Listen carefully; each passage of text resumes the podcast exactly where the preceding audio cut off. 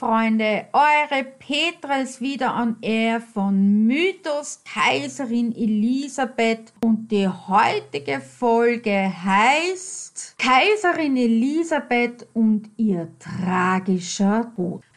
Was ist denn jetzt mit mir geschehen? Diese Worte waren die letzten Worte, die Kaiserin Elisabeth jemals auf Erden sprach. Und ich glaube, diesen Satz werden sich viele, viele Menschen immer wieder vor Augen halten. Was ist denn mit Kaiserin Elisabeth geschehen? Wir wissen, dass der Anarchist Luigi Lucchini sie ermordet hat mit einer Pfeile, mit einer Maurerpfeile. Die hat er noch extra zurecht gefeilt, damit sie ja spitz ist. Und in meinem Podcast Mord in Genf habe ich ja genau und detailliert erklärt, wie dieser Mord vonstatten ging. Und mehr möchte ich dazu im Prinzip nicht sagen. Und ich glaube, wenn man sich diese Gedanken von Kaiserin Elisabeth noch einmal annimmt. Sie selbst ist dann in einen komatösen Schlaf gefallen, ist nicht mehr erwacht und im Grunde genommen weiß sie selbst nicht, was mit ihr geschehen ist. Sie ist dann eingeschlafen und ist nie wieder aufgewacht. Und wir Menschen haben bis heute uns Gedanken gemacht, was ist Kaiserin Elisabeth? Wer ist Kaiserin Elisabeth? Wer war Kaiserin Elisabeth? Welche Person steckte in ihr? Und so weiter und so weiter. Zig Bücher sind über sie geschrieben worden, zig Filme sind gemacht worden, einer schlechter als der andere, einer mühseliger als der andere. Ganz schlimme und bösartige Serien sind gemacht worden, jetzt wieder Netflix, RTL, ganz schlimm. Sechs Szenen, die dort nichts zu suchen haben. Im 19. Jahrhundert gab es das nicht. Ich finde persönlich, ihr Leben war dramatisch genug. Man muss nicht noch mehr dazu erfinden, was es nicht gab. Und leider Gottes gibt es da draußen so viele Menschen, die das dann da wirklich glauben, was man in diesen Serien wie Netflix oder RTL 2 oder RTL zeigt. Ich finde das ganz, ganz schlimm. Oder auch dieser unglaublich sinnlose Film Corsage, weil wenn sich ein Film schon Corsage nennt, kann der Film nichts mehr heißen, weil Corsage trug man einfach nicht. Man trug ein Korsett. Aber was ist denn jetzt mit Kaiserin Elisabeth geschehen? Die Trauer um sie war groß, aber das Wiener Volk hungrig nach der Posse hinter ihr, war eher hungrig nach der Sensation. Kaiserin Elisabeth nahm eher die Sensation auf. Kaiserin ist ermordet worden, weil wirklich präsent war sie in den letzten 20 Jahren nicht mehr. Man nahm die Kaiserin schon gar nicht mehr wahr in Wien. Und deswegen war eher die Sensationslust und die Sensationsgeilheit dahinter, dass die Kaiserin ermordet wurde, als dass man wirklich Anteilnahme zeigte.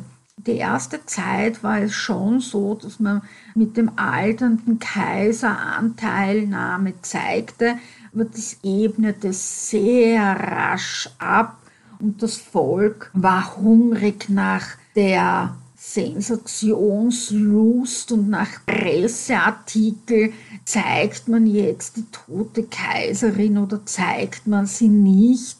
Gibt es ein Bild von ihr oder gibt es keines? Kommen tote Haare von ihr in irgendeiner Weise an die Öffentlichkeit oder nicht? Das war eher was den Menschen interessierte? Oder gibt es noch ein altes Bild von ihr, weil sie sich ja ab dem 36. Lebensjahr nicht mehr fotografieren hat lassen oder nicht? Das war eher dahinter bei der Wiener Bevölkerung oder bei der österreichischen Bevölkerung als alles andere. Also diese Geilheit nach der Sensation hinter Kaiserin Elisabeth war damals schon ganz, ganz groß als alles andere. Ja, wie ging es dann weiter? Also um 18.30 Uhr hat man im Grunde genommen mal Marie Valerie im Schloss Walsee verständigt. Sie war dann gleich nach Kaiser Franz Josef die nächste Verwandte, die man verständigte. Und bei ihr ist Folgendes überliefert. Ich weiß nicht, ob weitere Fragen dazwischen oder gleich das Wort Tod über die Lippen brachte, ob sie mir gleich dort noch am Gang oder schon im Zimmer sagte, ermordet von einem italienischen Anarchisten, im Hotel in Genf verschieden? Ich weiß es nicht. Noch zittert mir die Hand, wenn ich zurückdenke an diese Stunde. Diese Notiz ist aus Valeries Tagebuch enthalten und auch danach wurde dann Prinz Leopold von Bayern, der Ehemann von Erzherzogin Gisela oder Prinzessin Gisela von Bayern, verständigt und er schrieb Folgendes in seinen Lebenserinnerungen. Ich fuhr die Nacht zu meiner Gattin nach München und die darauffolgende Nacht mit ihr nach Wien. Es war nun ein trauriges Wiedersehen mit dem lieben Kaiser. Erschütternd war alles, was man von der Tragödie erfuhr. Dazu kam das gerade so sinnlose der Ermordung dieser edlen Frau, die sich prinzipiell von jeder politischen Tätigkeit ferngehalten habe. Also auch er, der in Wirklichkeit wenig mit seiner Schwiegermutter anfangen konnte, war entsetzt, dass sie ermordet wurde. Ja, in Wirklichkeit war das Kaiserhaus zu dieser Zeit starr und es war kaum in der Lage zu reagieren der Trauerzug in Genf setzte sich dann irgendwann einmal in Bewegung. Marie Festetic, Ida Ferenczi war vor Ort und so fuhren dann alle möglichen Leute von Genf nach Hause mit der Kaiserin im Sarg und Marie Valerie beschreibt die Szene, als die Kaiserin am Bahnhof ankommt folgendermaßen. Am Abend verließen wir gegen 10 Uhr Schönbrunn. In den Radetzky-Zimmern warteten wir in verzehrender Erwartung, bis der Zeremonienmeister gegen 11 Uhr des nahen des Zuges verkündet. Dann gingen wir hinunter, um am Fuß der Säulenstiege zu warten. Ich musste mich an Gisela halten und fast zum ersten Male brach ich in lautes Schluchzen aus. Nun kamen Wagen um Wagen, die gewesenen Hofdamen, welche an dem Bahnhof entgegengefahren waren, die von Genf kommenden. Schluchzend lag ich in Irma Stares Armen, die sie zuletzt umfangen. Franz sah, wie ich Papa ihr entgegenging und ihre Hände küsste. Papa ging in aufrechter Haltung den Sarg nach in die Burgkapelle. Wir folgten. Dort konnte man doch endlich auf die Knie sinken. Bete, kurze Einsegnung. Dann erhob sich Papa, kniete nieder am Kopfende des geschlossenen Sarges und küsste ihn. Wir folgten. O Mutter, wüsstest du in diesem Augenblick, dass dein Kind dich liebt, mehr in meiner Liebe, wie ich sie wohl früher nie gefühlt. Um Mitternacht waren wir wieder in Schönbrunn. Am 17.09.1898 bat Kaiser Franz Josef Irma Starey zu einer Privataudienz und dort fragte er sie,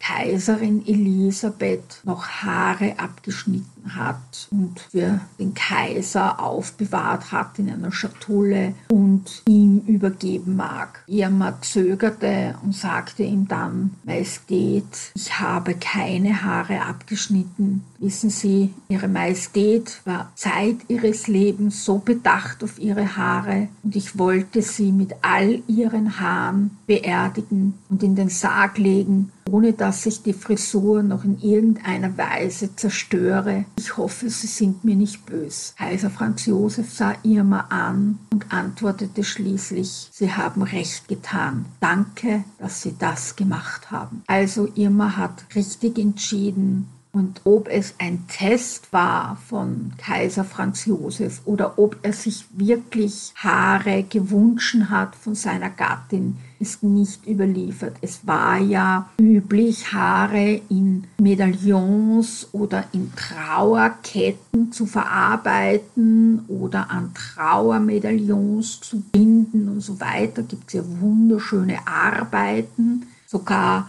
Kaiserin Elisabeth trug Zeit ihres Lebens Haare von Ludwig in einem Medaillon bei sich. Das habe ich euch schon gezeigt zum Todestag von Ludwig. Und somit war das nichts Ungewöhnliches. Nur Irma hat sich entschieden, keine Haare abzuschneiden. Kaiser Franz Josef hat an meine Völker geschrieben, was am 16.09.1898 in allen Zeitungen gedruckt wurde. Das möchte ich euch jetzt vorlesen. An meine Völker, die schwerste, grausamste Prüfung hat mich und mein Haus heimgesucht. Meine Frau, die Zierde meines Thrones, die treue Gefährtin, die mir in den schwersten Stunden meines Lebens Trost und Stütze war, an der ich mich verloren habe, als ich auszusprechen mag, ist nicht mehr. Ein entsetzliches Verhängnis hat sie mir und meinen Völkern entrissen. Eine Mörderhand, das Werkzeug des wahnsinnigen Fanatismus, der die Vernichtung der bestehenden gesellschaftlichen Ordnung sich zum Ziel setzt, sich gegen die edleste der Frauen erhoben und sich in blindem, ziellosen Hass das Herz getroffen, das keinen Hass gekannt hat und nur für das Gute geschlagen hat. Um acht Uhr morgens ist der Sarg in der Burgkapelle öffentlich aufgebahrt worden und so konnte das Volk noch einmal von seiner Kaiserin Abschied nehmen. Der Sarg wurde zwischen Genf und Wien nicht mehr geöffnet. Und so wollte das Kaiserin Elisabeth auch. Und ich möchte es hier noch einmal betonen, dass es zwar immer wieder der Wunsch früher war, dass Kaiserin Elisabeth gesagt hat, sie möchte einmal auf Korfu beerdigt werden, an einer Stelle, die sie schon ausgesucht hatte, in der Nähe vom Heine-Denkmal mit dem Blick aufs Meer. Doch 1897 bei einem Besuch von Valerie auf Cap Martin da war sie schon sehr schlecht beieinander, wog nur mehr zu dieser Zeit 46 Kilo war schon sehr in ihren Depressionen weit fortgeschritten. Es hat sehr viel damit zu tun gehabt, dass sie einsam war. Marie und Ida nicht mehr bei ihr waren, dass nur mehr Irma bei ihr war. Es war ihr zwar eine gute Hofdame, aber nicht mehr die Vertraute, die früher Ida und Marie waren. Und ich mache da mal einen eigenen Podcast für euch in den ihr fragt, ich antworte Spielen, die man auf YouTube sehen kann, habe ich das schon zweimal aufgearbeitet, aber auf Podcast kann ich das gerne mal aufarbeiten, wenn ihr wollt. Mache ich mal ein Podcast-Thema draus. Und da hat sie mal ihrer Tochter erwähnt, dass sie bei ihrem Sohn, den Rudolf, begraben sein möchte. Und diesen Satz möchte ich euch gerne vorlesen.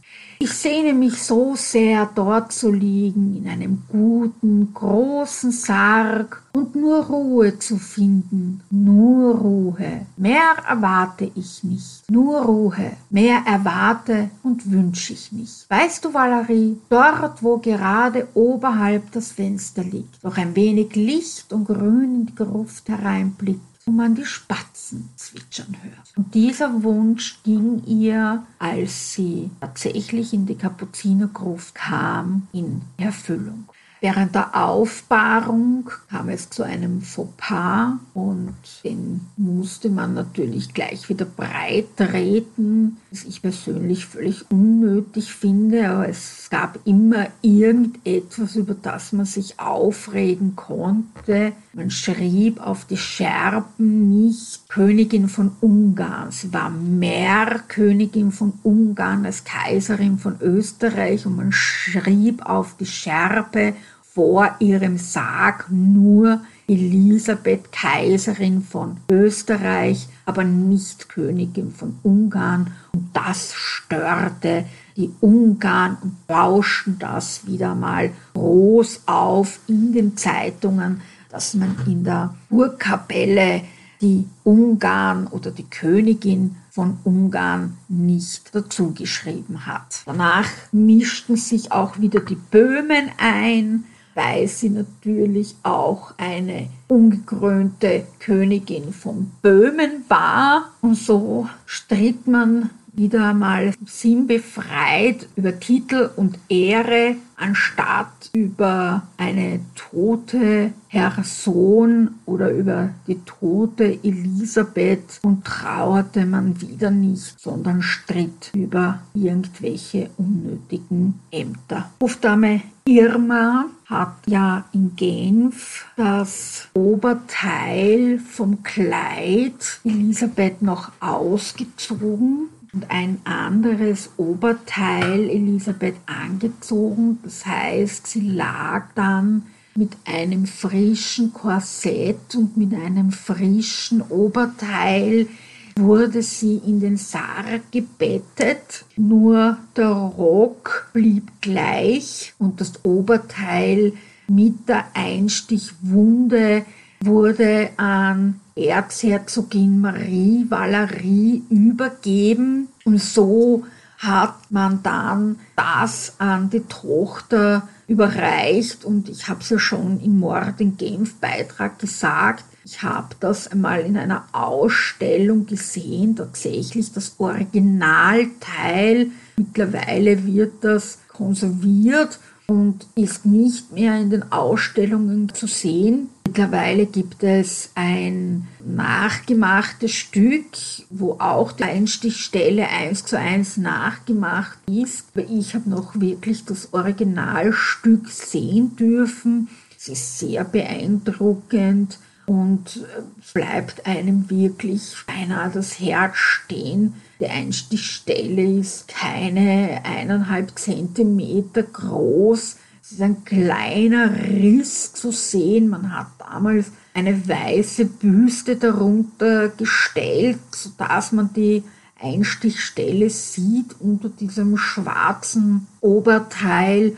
Und das war wirklich unglaublich wenn man bedenkt, was mit Kaiserin Elisabeth passiert ist innerhalb von wenigen Augenblicken. Am 17.09.1898 fand dann schließlich und endlich tatsächlich das Begräbnis statt. Es war ein unglaublich langer Zug zwischen Burgkapelle, Stephansdom und Kapuzinergruft, wo dann Kaiserin Elisabeth gebetet wurde und noch immer gebetet ist. Und es gibt ja dieses Zeremoniell mit dem dreimal Anbrochen, wird natürlich als erster Titel und Ehre genannt, als erster Kaiserin Elisabeth, Königin von Ungarn, Königin von Böhmen und alle Titel vom ganzen Land aufgezählt. Damals war Pater Guardian noch der Leiter der Kapuziner und der hat sie nicht eingelassen. Danach wird wieder angeklopft, dann wird noch einmal das Ganze vorgetragen. Und erst beim dritten Mal wird dann gesagt, Elisabeth eine Sünderin. Und dann wird Türe aufgemacht, weil im Grunde genommen es zählt vor dem Gott keine Titel und kein Adel und gar nichts, sondern nur, dass sie eine Sünderin war und sonst gar nichts. Und damit ist der Einlass für die Kirche gewährt und dann wurde sie in die Gruft geleitet. Alles andere war öffentlich, mehr oder weniger, also die, das Volk vor der Tür und die geladenen Gäste in der Kapelle und alles andere dann in der Kapuzinergruft, dann nur mehr wirklich die engste Familie und da ist mehr oder weniger dann Valerie zusammengebrochen, der Kaiser zusammengebrochen, der Gackel war kasweiß, kann man sagen, und ist zusammengebrochen. Also das muss dort ein Heulkonzert und ein schluchzendes Konzert gewesen sein. Das kann man sich gar nicht vorstellen. Natürlich, da ist schon Rudolf gestanden und dann kommt die Mutter dorthin. Also das muss schon wirklich ein ganz trauriger Moment für alle gewesen sein. Als erster der Sohn und dann die Mutter. Natürlich, die Sophie war auch schon dort. Also der kleine Kindersarg, also das muss schon sehr berührend gewesen sein, das ähm, Begräbnis von der liebenden Mutter, weil sie war eine sehr liebende Mutter, vor allem für die Valerie. Ganz schlimm hat es Marie Festetic und die Ida getroffen, also die Ida Ferenczi. Und die Marie hat zum Beispiel zur Ida gesagt, viel werden wir noch zusammen trauern, Ida, uns gehörte das Beste. Lange, lange haben wir ihre Seele, ihr Herz genossen. Und das stimmt für die beiden, haben sie über 30 Jahre begleitet. Das ist schon eine sehr lange Zeit, das ist mehr oder weniger eine Ehe, kann man sagen. Und Marie hat zwei Ehen ausgeschlagen das wären wirklich gute Partien gewesen. Sie war auch verliebt, hat sehr gehadert mit sich und ist trotzdem bei der Kaiserin geblieben, weil sie sie so verehrt und so geliebt hat. Also Marie Festetitsch hat Kaiserin Elisabeth wirklich zutiefst geliebt und verehrt und das hat Elisabeth aber auch mit allen Fasern ihres Herzens zurückgegeben. Und Valerie hat Folgendes notiert. Valerie, die eine Mutter verloren, die ihr Kind mehr geliebt hat als eine Mutter auf Erden, sieht auf einmal jenen Platz in der Gruft, den Elisabeth ihr im Leben beschrieben, das bisschen Licht und Grün, das aus dem schmalen Fenster hereinblickt. Sie hört die Vögel draußen zwitschern, alles, alles genau so, wie die Mutter es damals geschildert. Also wie ich es euch vorher gerade vorgelesen habe auf Cap Martin 1897, sollte es ein Jahr später in Erfüllung gehen. Die Mutter hat genau ein Jahr später den Platz bekommen, wo sie mehr oder weniger die zwitschernden Vögel hört, ein bisschen Fenster hat, einen großen Sarg bekommt und zur Ruhe gebettet wird neben ihrem Sohn. Heute steht der Kaiser noch dazwischen, aber damals ist sie quasi neben ihrem Sohn gestanden. Am 18.09., einen Tag später, ist die Tante Spatz gekommen, also die hat das Begräbnis versäumt, ist dann zu Valerie gegangen und also Tante Spatz ist die Mathilde und natürlich eine Schwester von Kaiserin Elisabeth und ist dann zu Valerie und die beiden sind dann in die Kapuzinergruft gefahren und dort ist dann die Valerie auf die Idee gekommen, sie lässt sich Elisabeth noch einmal zeigen. Also sie wollte sich dann ihre Mama noch einmal zeigen lassen, privat, ganz alleine für sich. Sie lässt sich den Sarg aufmachen. Und Spatz war es, die dann gesagt hat, um Gottes Willen, das machst du nicht. Du wirst den Sarg nicht öffnen lassen. Behalte deine Mama so in Erinnerung, wie sie war und nicht so, wie sie im Sarg drin liegt. Und das finde ich persönlich eine unglaublich gute Idee von Spatz, weil Valerie hätte das Bild von ihrer Mutter nicht aus dem Gedächtnis bekommen, auch wenn sie friedlich im Sarg war, ganz lieblich ausgesehen hat, laut Irma nicht schmerzverstärkt war, eine sehr schöne Leiche war, so wie es, wie ich es ja auch im Mord in Genf erzählt habe, hat sie natürlich trotzdem schon ein bisschen angefangen zu, naja, sie war zwar einbalsamiert, aber trotzdem war die Haut glasiger und aufgedunsener als ein paar Wochen zuvor in Genf. Also das, das ist einfach so, auch wenn ein Mensch einbalsamiert wird, schaut man nicht aus wie frisch gestorben. Marie Valerie ging dann aus der Kapuzinergruft raus und für Spatz mal geöffnet durch das Sichtfenster. Es gibt ein Sichtfenster im Sarg oben. Ich weiß auch, wo das ist, aber das sage ich nicht. Und Mathilde hat quasi ihrer Schwester noch einmal anschauen dürfen und müssen. Sie hat sich sehr freiwillig ausgesucht. Die Spatz hat dann das Einzige, was sie der Marie Valerie gesagt hat, ist, dass sie ihre Mama erkannt hat, aber sie war nicht mehr so schön, wie sie einst war und dass sie schon entstellt war und sie froh ist, dass die Valerie nicht mehr dabei war. Ab dem Zeitpunkt, wo Kaiserin Elisabeth dann in der Kapuzinergruft lag, bot sich selbst Kaiser Franz Josef von seiner engsten Umgebung, wie zum Beispiel dem Kettal oder sonstigen Dienern, die er hatte, über Kaiserin Elisabeth zu sprechen. Er hatte zwar seine Lieblingsbilder stets um sich in allen Schlössern, die er weiterhin besuchte und auch am Schreibtisch stand das Winterhalterbild vor ihm und so weiter. Und auch bei seinem Bett standen die schönsten Bilder von Kaiserin Elisabeth um ihn herum. Aber er sprach seit seines Lebens von 1898 bis 1916 nie wieder über Kaiserin Elisabeth. Und natürlich zerriss man sich im Kaiserhaus das Maul über diese Art und Weise, warum er nie wieder über seine Engel Sisi sprach. Und ich finde, Eugen Ketterl hat das wunderbar in seinen Memoiren beschrieben und das möchte ich euch vorlesen. Ich bin der Meinung, ich könnte es nicht besser ausdrücken. Manche wollen diese Merkwürdigkeit damit erklären, dass Franz Josef an unabänderlichem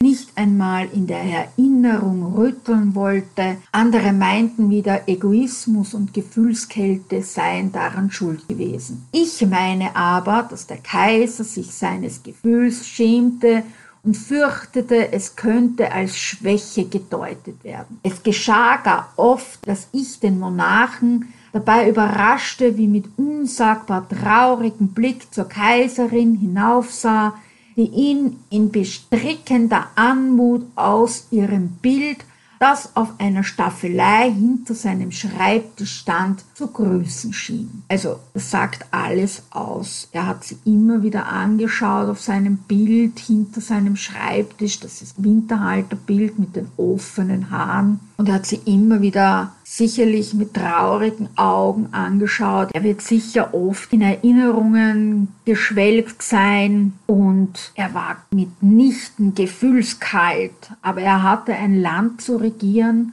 Und dort war es so, dass er vor fremden Menschen ganz garantiert nicht über seine Frau und über Trauer sprechen konnte. Psychoanalyse gab es damals noch nicht oder Trauerbegleitung oder Trauergruppen oder Traueranalyse oder was auch immer. Er hatte da zu sein für sein Volk. Und mit wem hätte er sprechen sollen? Es gab niemanden für ihn und mit seiner Familie war es jetzt auch nicht so, dass er in irgendeiner Weise sprechen hätte können. Wahrscheinlich hat er sich gedacht, wenn er mit seiner Tochter über die Mutter spricht, löst das jedes Mal Weinkrämpfe aus oder wird Marie Valerie wieder traurig oder was auch immer. Also hat er geschwiegen über seine Frau. Und wahrscheinlich hat er des Öfteren in der Nacht wachgelegen und wird an Elisabeth gedacht haben. Also gefühlskalt würde ich ihn nicht beschreiben. Eine, die das mit ganz anderen Augen sah, war Marie von Redwitz, die Hofdame von Herzogin Amalia in Bayern und die wiederum war die Tochter von Herzog Karl Theodor in Bayern, also von Gackel. Und die hat die Hofchronik geschrieben und das möchte ich euch vorlesen. Die Kaiserin war 60 Jahre alt und nicht die Natur, um glücklich zu altern. Hätte sie sich einen schmerzlosen Tod und danach eine Glorifikation ohne Gegenrede gewünscht, hätte sie enden müssen, wie sie es getan. Dr. Christomanos, einer ihrer griechischen Lehrer, schrieb, dass sie einmal gesagt habe, ob und wann ich sterbe, ist Nebensache. Es gibt im Leben jedes Menschen einen Augenblick, in dem er innerlich starb, es braucht gerade nicht Zeit des wirklichen Todes zu sein. Dann, wenn der Wunsch zum Leben aufgehört hat, befindet man sich eigentlich schon außerhalb des Lebens. So ist diese merkwürdige und in vielem rätselhafte Frau